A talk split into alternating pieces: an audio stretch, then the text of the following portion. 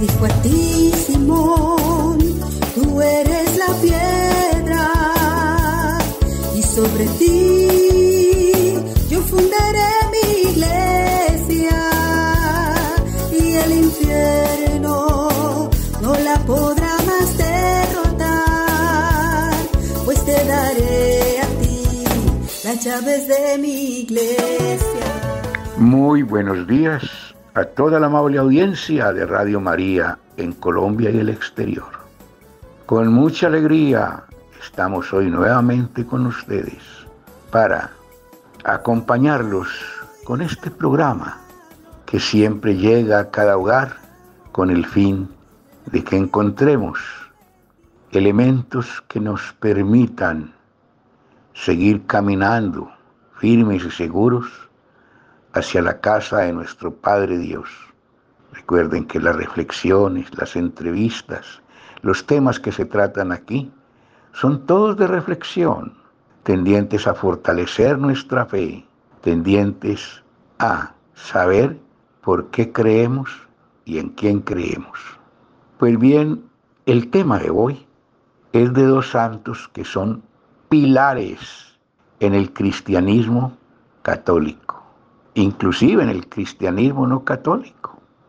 Las figuras de San Pedro y San Pablo son fundamentales en la vida cristiana. San Pedro, el discípulo controvertido, pero que para Dios era el preciso para gobernar la iglesia, esa primitiva iglesia. Y por eso Dios escoge a este hombre con sus defectos y sus virtudes para que sea Él el que en este mundo dirige esa primitiva iglesia que Él fundó. Y por otro lado, San Pablo, el mejor comunicador del mundo, el mejor relacionista público, no ha nacido en el mundo un mejor relacionista que San Pablo. La vida de San Pablo también está llena de contrastes, pero es Dios mismo el que lo toma y lo escoge, nada más ni nada menos para que sea Él quien difunda por todo el universo la palabra de Dios, sobre todo el cristianismo. San Pablo se da la tarea de fundar las primeras comunidades y difunde el cristianismo por todas partes. Pero qué mejor que la hermana Luceli Villa de la comunidad paulina, San Pablo, tiene mucho que ver con su comunidad, porque ellas son también comunicadoras como lo fue Pablo. Adelante, hermana. Un saludo muy especial para usted, don Julio, y para toda la audiencia de Radio María. Es un gusto poderlos saludar y poder profundizar, gozarnos de esta gran fiesta de la solemnidad de San Pedro y San Pablo, apóstoles ambos. Simón, hijo de Jonás y hermano de Andrés, fue el primero entre los discípulos que confesó a Cristo como hijo de Dios vivo, y por ello fue llamado Pedro.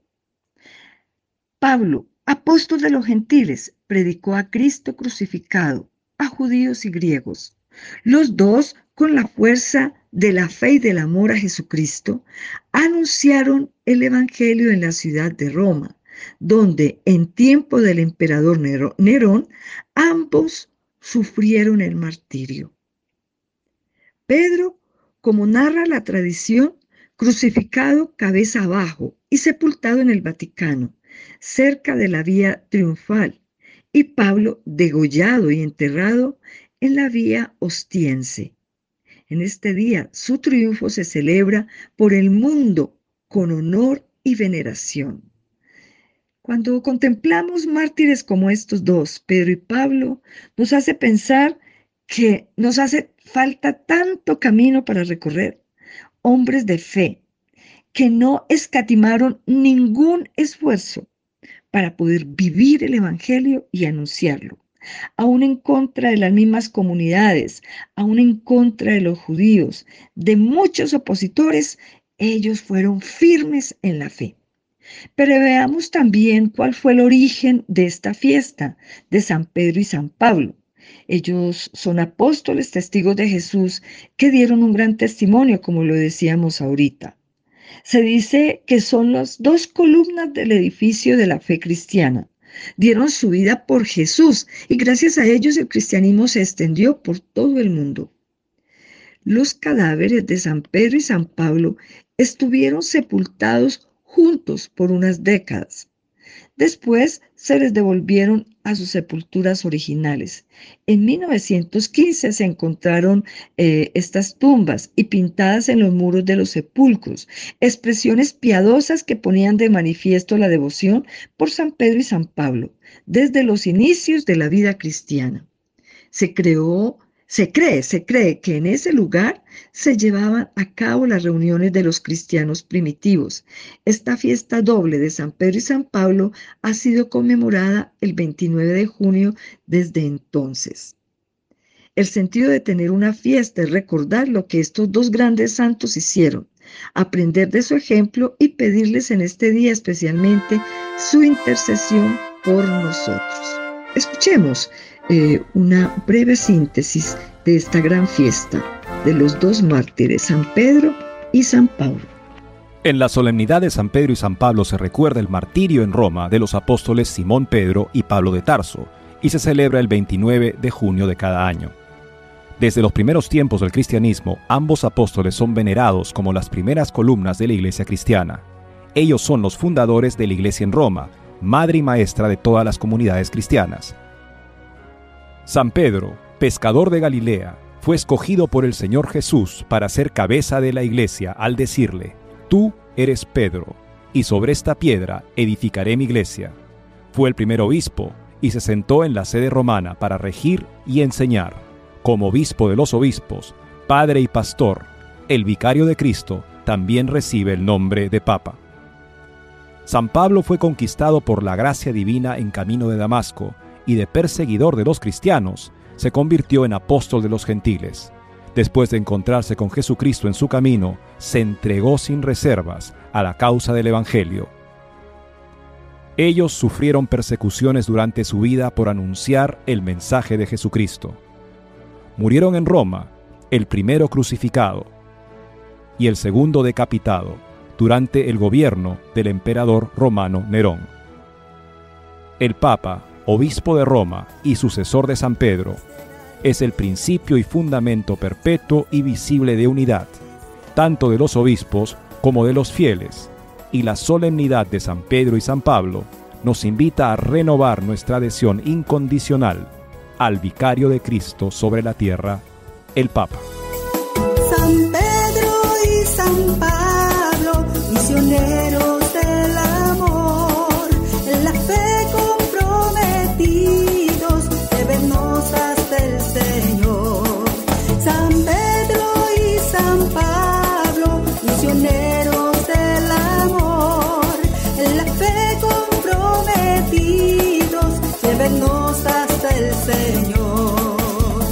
San Pedro fue uno de los doce apóstoles de Jesús.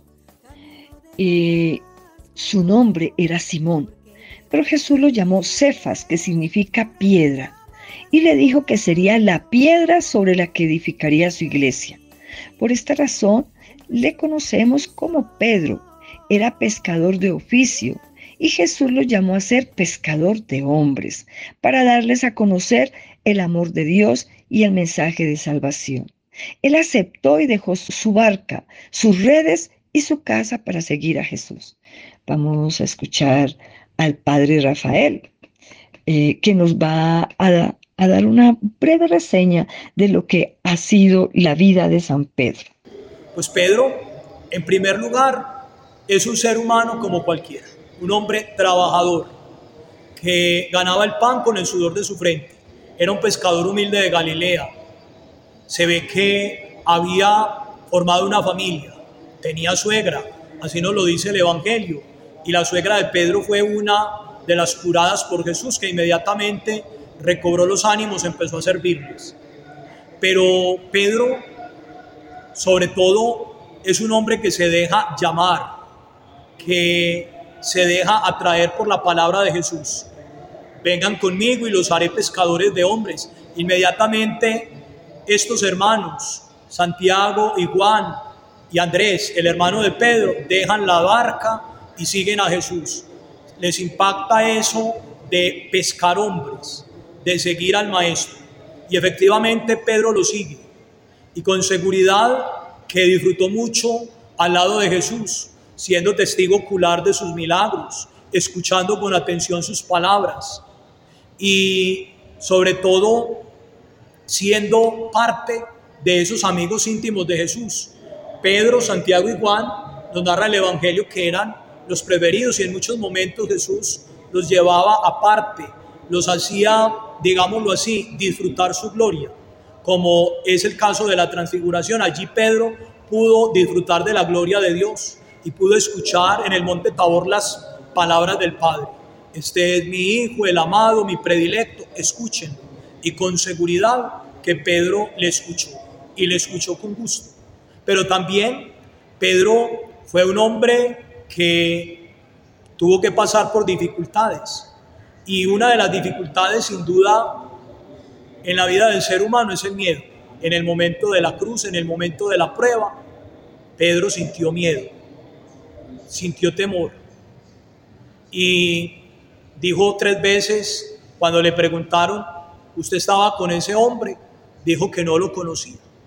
Pero luego, después de que experimenta el gozo pascual, pues la vida de Pedro sí que va a cambiar, porque de allí pasará de ser un hombre cobarde a ser un hombre fuerte, que va a anunciar con gusto la palabra del Señor.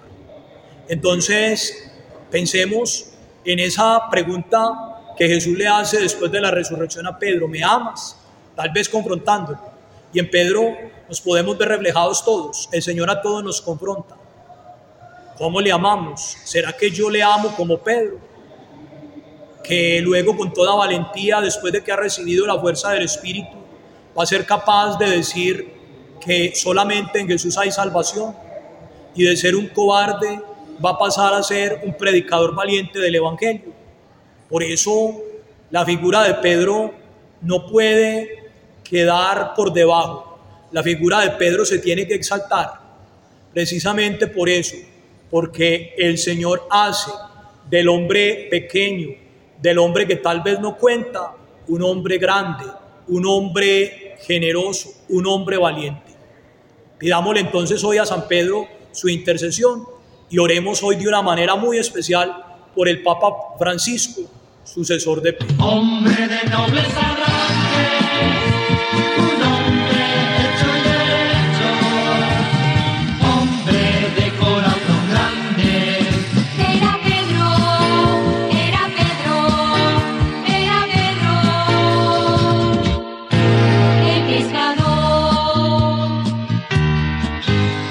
su fuerte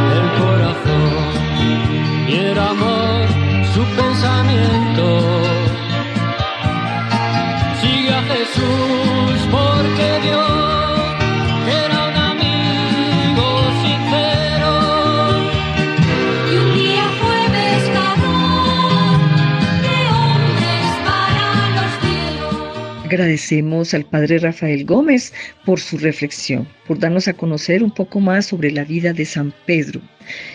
Maravilloso escuchar lo que Pedro ha significado para la iglesia, sobre todo saber que era un hombre tan impulsivo, un hombre que el Señor le tiene que preguntar tres veces, Pedro, ¿me amas? Sí, Señor, tú sabes que me amas. Pedro, ¿me amas? Sí, Señor, tú sabes que me amas. Sí, y cuando también lo ha negado, Y él decía, tú me vas a negar, y decía, yo voy a negarte. Y precisamente cuando le preguntan, cuando estaban en el momento del martirio de Jesús, le pregunta a una de las mujeres que si lo conocía, y él dice que no, o sea, también lo negó. Y a pesar de todas sus limitaciones, Dios colocó en sus manos la iglesia y es el primer papa. Bueno, ahora nos vamos a preguntar, ¿quién es San Pablo? Para la familia Paulina, fundada por el fundador Beato Santiago Alberione, no solo fue el protector y modelo. Nuestro fundador Alberione dice que, que San Pablo es el fundador, es el inspirador, el guía, quien acompañó y fortaleció el camino de nuestras instituciones, de la familia Paulina y obviamente pues de las hijas de San Pablo, nosotras Paulinas. Su nombre hebreo era Saulo, era judío de raza, griego de educación y ciudadano romano. Nació en la provincia romana de Cilicia, en la ciudad de Tarso. Era inteligente y bien preparado. Había estudiado en las mejores escuelas de Jerusalén. Era enemigo de la nueva religión cristiana, ya que era un fariseo muy estricto. Estaba convencido y comprometido con su fe judía. Quería dar testimonio de esta y defenderla a toda costa. Consideraba a los cristianos como una amenaza para su religión y creía que se debía acabar con ellos a cualquier costo. Se dedicó a combatir a los cristianos, los perseguía, quienes tenían razones para temerle. Los jefes del Sanedrín de Jerusalén le encargaron que apresara a los cristianos de la ciudad de Damasco. Y en el camino de Damasco, miren lo que pasó. Se le apareció Jesús en medio de un gran resplandor. Cayó en tierra y oyó una voz que le decía, Saulo, Saulo, ¿por qué me persigues? Y él dice, ¿quién eres, Señor? Y Jesús le dice, yo soy Jesús a quien tú persigues. Con esta frase, Pablo comprendió que Jesús era verdaderamente Hijo de Dios y que al perseguir a los cristianos perseguía al mismo Cristo que vivía en cada cristiano. Después de este acontecimiento, Saulo se levantó del suelo y aunque tenía los ojos abiertos no veía nada. Lo llevaron a Damasco y pasó tres días sin comer ni beber. La historia es maravillosa, es maravillosa. Eh, yo los invito a leer todos los hechos de los apóstoles y verán paso a paso lo que pasó con Pablo. La conversión de Pablo fue total y es el más grande apóstol que la iglesia ha tenido. Fue el apóstol de los gentiles, ya que llevó el evangelio a todos los hombres. Vamos entonces a escuchar también una breve reseña de lo que, de lo que ha, sido, ha sido Pablo. Es una síntesis de una película de la vida de Pablo, una historia narrada por el productor de cine David Celón. Es una breve reseña de lo que fue la vida de Pablo y en esta presentación dan a conocer algunos personajes como a Lucas, Pablo, Priscila y Aquila, que son seguidores de Pablo. Escuchemos con mucha atención que es bastante interesante.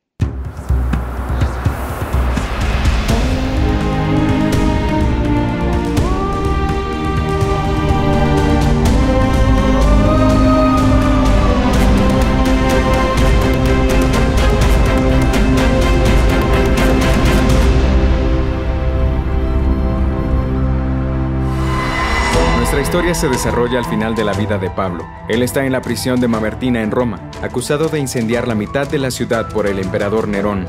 Está solo en la oscuridad.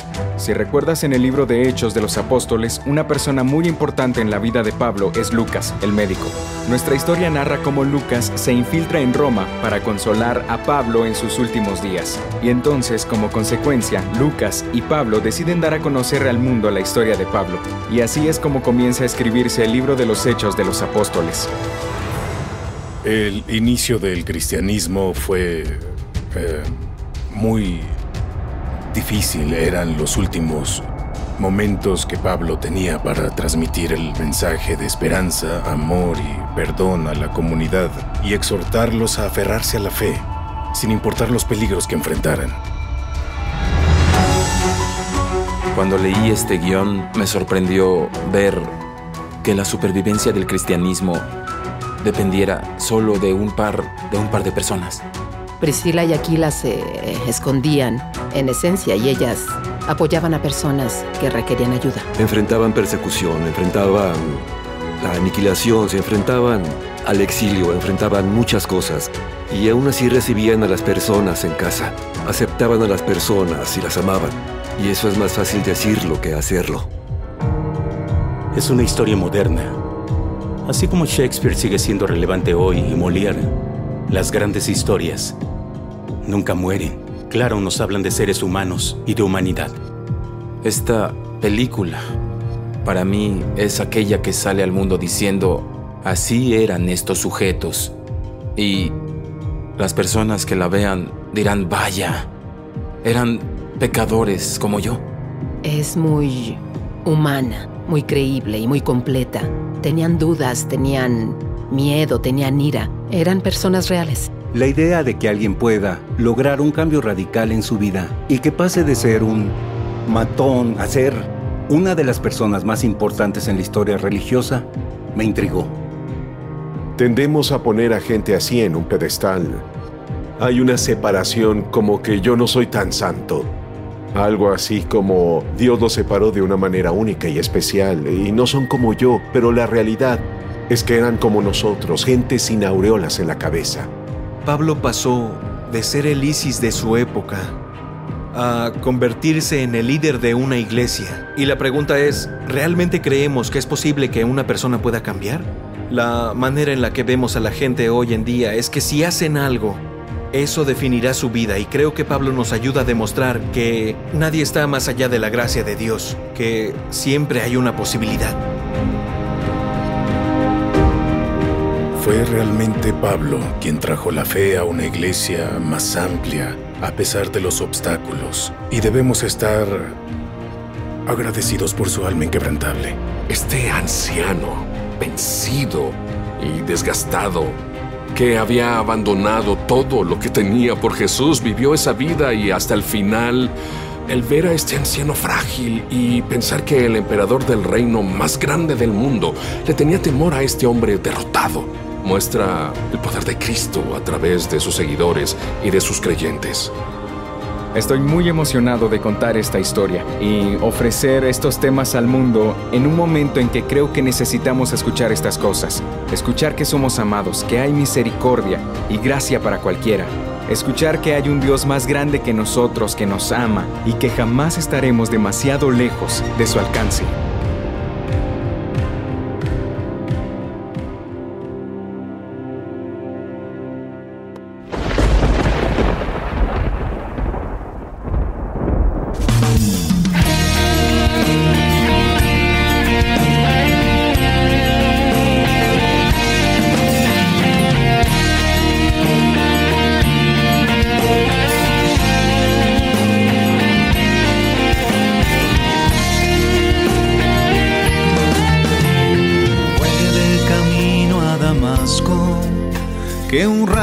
Cayó sobre mí y desde entonces mi vida, para siempre mi vida cambió.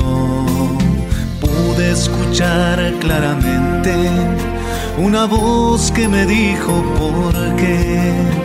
Dime Saulo, ¿por qué me persigues? Si por ti yo morí en la cruz.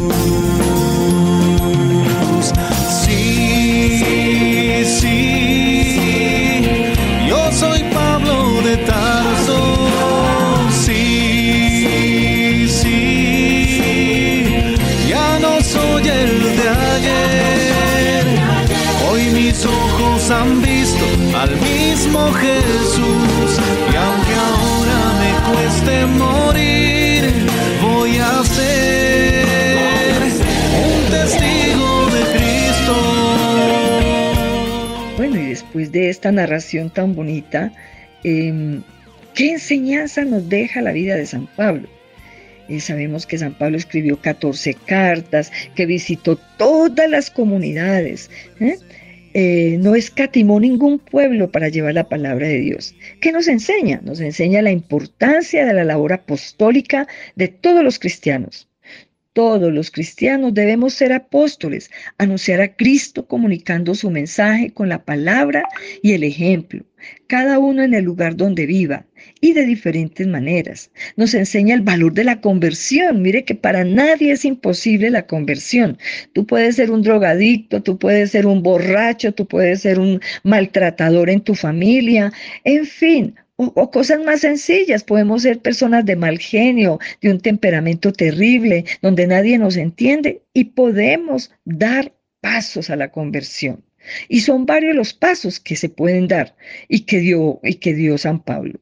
Cristo dio el primer paso. Cristo buscó la conversión de Pablo, la tenía, le, le, tenía una misión concreta. O sea, cuando nos convertimos no es porque somos nosotros los buenos y valientes, es porque Jesús es el que nos convierte, es el que nos toca. Pablo aceptó los dones de Cristo. Sí, el mayor de estos dones fue el ver a Cristo en el camino de Damasco. O sea, él abrió los ojos, se dejó transformar. Pablo vivió el amor que Cristo le dio, no solo aceptó este amor, sino que los hizo parte de su vida. De ser el principal perseguidor, se convirtió en el principal propagador de la fe católica. Pablo comunicó el amor que Cristo le dio, se dedicó a llevar el gran don que había recibido a los demás. En fin, son tantos los pasos que cada persona puede vivir en, en, su proceso de conversión. Y esta vida de estos dos maravillosos santos es la que hoy estamos profundizando con tanto cariño. Hemos llegado entonces a la parte final de nuestro programa donde vamos a escuchar la carta a los romanos, capítulo 12, del 1 al 16. Son las recomendaciones que Pablo le da a las comunidades. Escuchemos con muchísima atención. Querido amigo, el amor sea sin fingimiento. Aborreced lo malo, seguid lo bueno. Amaos los unos a los otros con amor fraternal, en cuanto a honra, prefiriéndoos los unos a los otros. En lo que requiere diligencia, no perezosos, fervientes en espíritu, sirviendo al Señor gozosos en la esperanza, sufridos en la tribulación, constantes en la oración, compartiendo las necesidades de los santos, practicando la hospitalidad. Bendecid a los que os persiguen. Bendecid y no maldigáis. Gozaos con los que se gozan. Llorad con los que lloran unánimes entre vosotros, no altivos, sino asociándoos con los humildes. No seáis sabios en vuestra propia opinión.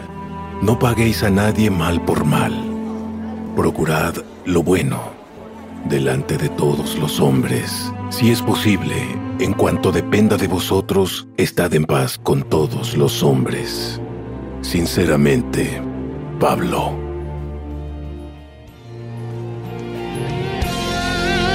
Hasta ayer perseguía a cristianos porque yo no creía en Jesús, no creía que Él fuera el Mesías y que hubiera terminado en la cruz. Mas ahora soy todo de Cristo y por el mundo anunciando yo voy que con Cristo estoy crucificado vivo yo, es el quien vive en mí. Estas recomendaciones son también las que debemos vivir hoy, tú y yo, como seguidores del Señor. Para concluir nuestro programa, vamos a hacer una oración final que la encontramos en el misal popular.